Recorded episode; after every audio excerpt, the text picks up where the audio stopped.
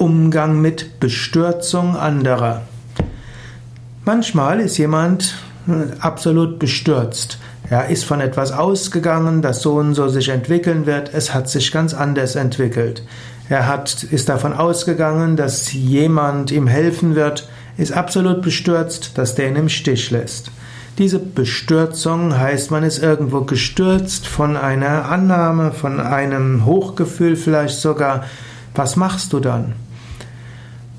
Manchmal hilft es Menschen, die groß, die in Bestürzung geraten, wenn man ihnen zuhört. Manchmal hilft es ihnen, wenn sie ihren Zorn, ihre Enttäuschung ausdrücken können. Menschen, müssen manchmal über ihre Gefühle leben oder reden, sie müssen ihre Bestürzung zum Ausdruck bringen können. Manchmal hilft ihnen das. In dieser Phase der Bestürzung sind Ratschläge meistens nicht angemessen. Zuhören ist dort am besten. Die zweite Sache, die man machen kann, ist, manchmal brauchen Menschen etwas Ruhe. Sie müssen mit sich selbst ins Reine kommen. Manche müssen wegrennen und erstmal weinen oder irgendwo für sich sein. Es gilt herauszufinden auch, brauchen Menschen eher die Ruhe, brauchen sie jemand, der zuhört.